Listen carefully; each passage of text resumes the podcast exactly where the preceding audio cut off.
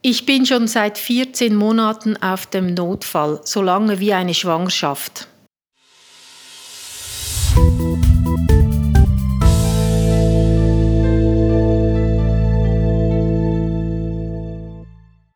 Lasst uns heute mal über Troponin reden. Dieser Laborwert ist unabdingbar in der Diagnostik des akuten Coronarsyndroms. Bisweilen ist es aber auch ein etwas mühsamer Laborwert, weil er Unsicherheit erzeugen kann.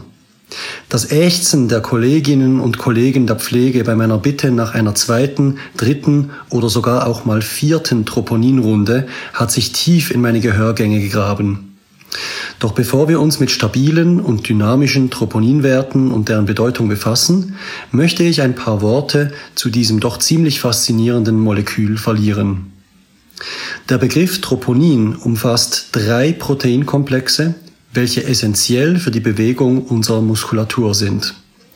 Zwei Formen davon finden sich in der Skelettmuskulatur, die dritte findet sich nur im Herzmuskel und ist deshalb für uns von besonderem Interesse. Das kardiale Troponin besteht seinerseits aus drei Untereinheiten dem Troponin C für die Bindung von Calcium, dem Troponin T für die Bindung an das Tropomyosin und zuletzt dem Troponin I für die Bindung an das Aktinfilament. Wenn ein elektrischer Reiz die Herzmuskelzelle erreicht, strömt Calcium ein und aktiviert Troponin C, woraufhin Troponin T und I die Andockstelle für das Myosinköpfchen freimachen. Unter Energieverbrauch greift das Myosinköpfchen dann das Aktinfilament und zieht sich daran wie an einem Seil entlang, was innerhalb Millisekunden jede Zelle verkürzt und die Kontraktion eines ganzen Organes ermöglicht. Im Herz findet dieses mikroskopische Andocken, Ziehen, Loslassen zwischen ein und dreimal pro Sekunde statt, während eines ganzen Lebens und hoffentlich ohne Pause. Größere Mengen Troponin findet man normalerweise nur in lebenden, intakten Herzmuskelzellen. Wenn Herzmuskelzellen absterben, zerfallen sie und geben ihre Einzelteile ins Blut ab, wo wir sie messen und in den Kontext eines Myokardschadens setzen können.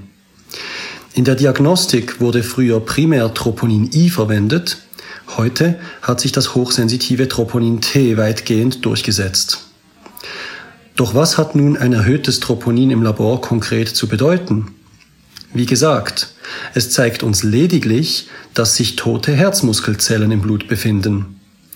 Und dies geschieht eben nicht nur bei einem akuten Coronarsyndrom, sondern auch bei einer Reihe von Problemen, deren Lösung eben nicht in einer Herzkatheteruntersuchung liegt.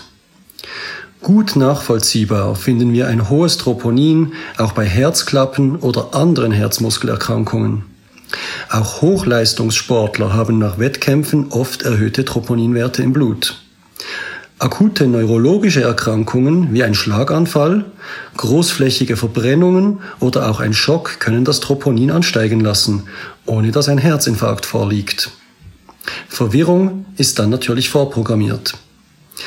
Häufig sehen wir bei älteren Patienten mit Infekt und hohem Fieber sogar ein signifikant erhöhtes Troponin mit Dynamik. Hier besteht dann ein Myokardschaden aufgrund der Mehrbelastung des Herzens bei Bedarfstachykardie. Formal handelt es sich um einen Non-STEMI Typ 2, der eben nicht durch ein behandlungsbedürftig verengtes Koronargefäß verursacht wird. Bei einer Niereninsuffizienz sind die Troponinwerte oft stabil erhöht, weil der Abbau respektive die Ausscheidung der Troponinabbauprodukte verzögert ist. Entsprechend bleibt es wichtig und sinnvoll, den Laborwert im klinischen Kontext zu beurteilen. Besonders heimtückisch sind eben diese Myokardschädigungen ohne verschlossene Koronarien, im Jargon zusammengefasst als MINOCA, Englisch für Myocardial Infarction with Non-Occlusive Coronary Arteries.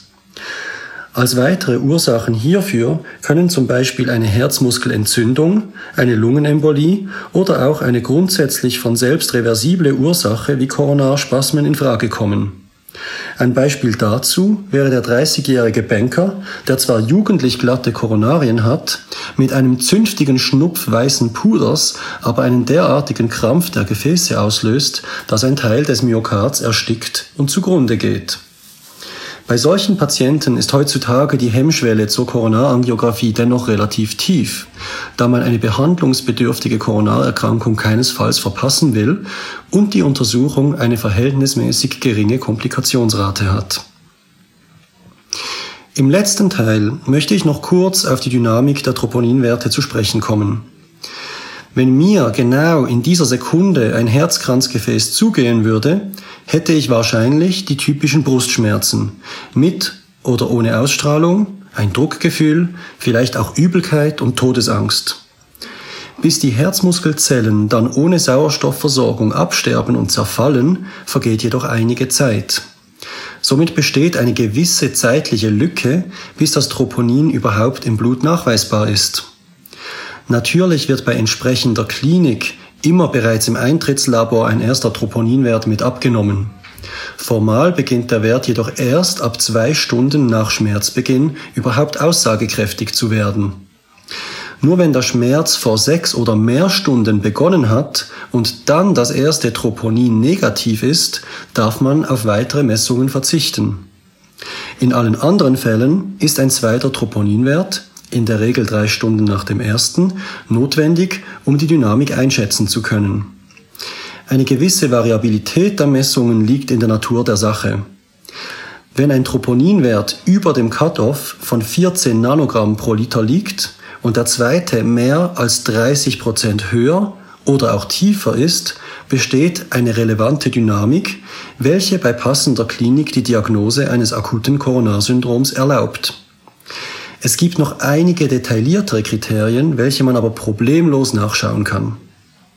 Bei persistierendem Verdacht und entsprechenden Beschwerden werden wir uns auch ohne Troponin im Zweifelsfall für eine invasive Untersuchung entscheiden. Trotz einigen Fallstricken und Verwirrungen ist das Troponin zu einem Standpfeiler der kardialen Diagnostik geworden. Ich hoffe, ihr habt heute einige neue Einsichten gewonnen. Nein, nein, es ist kein STEMI, er hebt nur im EKG.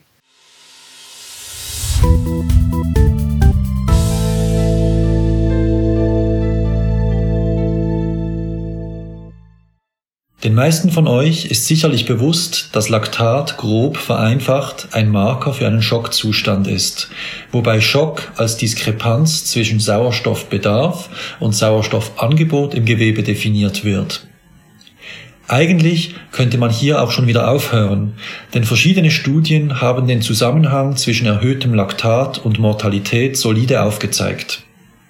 Zum Beispiel steigt bei Infektionen ab einem Laktat von 4 Millimol pro Liter die Mortalität von 5 auf 36 Prozent.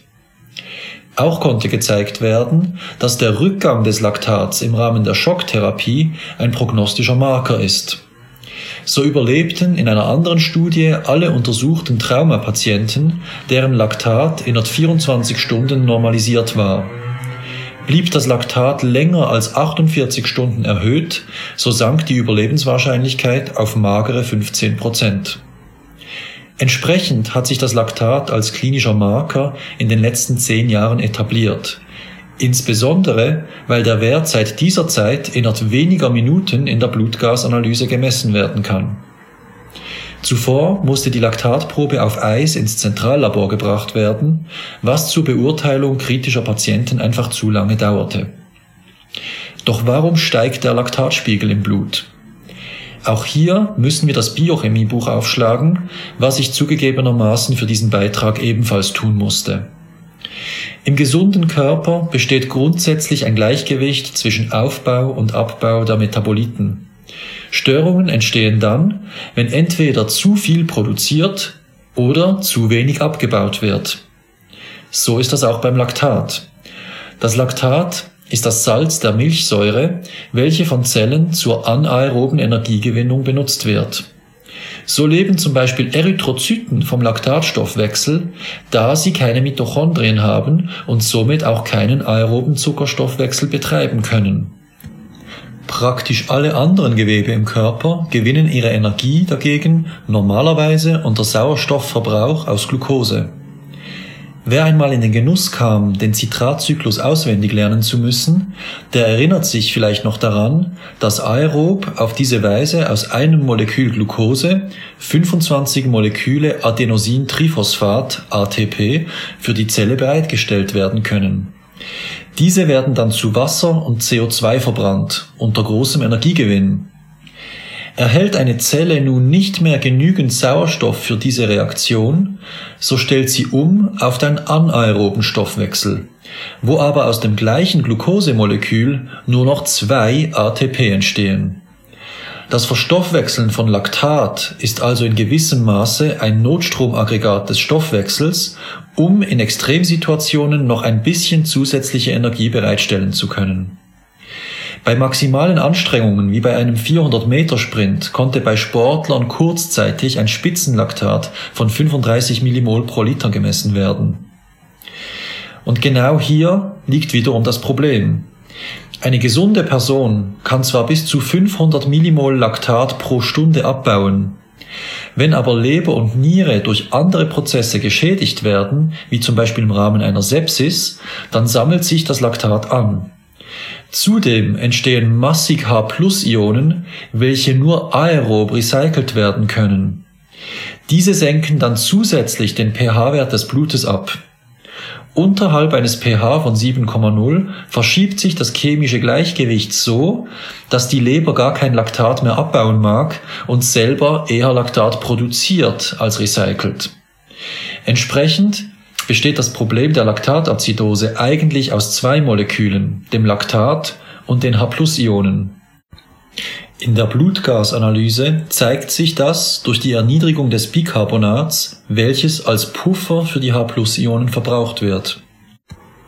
Neben einer Hypoxie von Geweben kann folglich auch eine gestörte Metabolisierung bei Leber- oder Nierenschäden eine Laktatazidose auslösen. Der Organismus gerät hier schnell in einen Teufelskreis. Auch bei guter Sauerstoffversorgung können verschiedene Substanzen den Metabolismus so stören, dass eine Laktatazidose entsteht.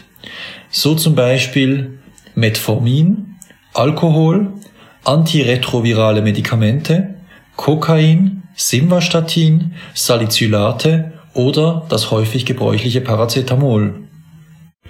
Doch was sind die klinischen Zeichen der Laktatazidose? Bekanntermaßen sind sie ziemlich unspezifisch. Tachykardie, Tachypnoe, Bewusstseinsminderung bis hin zum Koma. Ein relativ typischer klinischer Befund hingegen ist die Kussmaulsche Atmung mit ihren normal schnellen, aber sehr tiefen Atemzügen. Am Ende kommen wir wie immer zur Frage, wie dieser Laborwert nun von konkretem Nutzen in der Beurteilung unserer Patienten ist. Die Antwort ist eigentlich einfach. Wir setzen ihn wie all unsere Untersuchungsbefunde in den Gesamtkontext. Sehen wir ein erhöhtes Laktat, so sollten die Alarmglocken klingeln.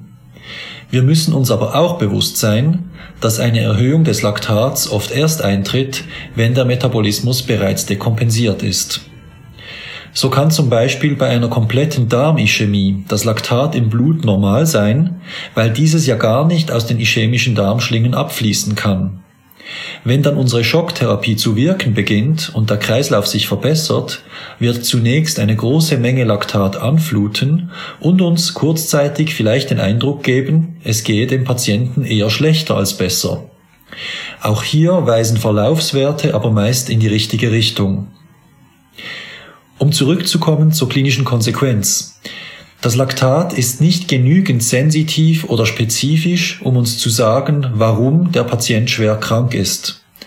Aber es sagt uns innerhalb weniger Minuten nach der Blutentnahme, dass der Patient wahrscheinlich schwer krank ist. Und das ist sicherlich ein guter erster Schritt. Kommt eine Mutter besorgt zu ihrem Hausarzt mit dem Kind.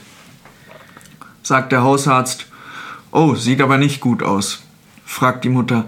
Ist es denn was Schlimmes? sagt der Arzt. Nee, nee, schaut einfach nicht gut aus.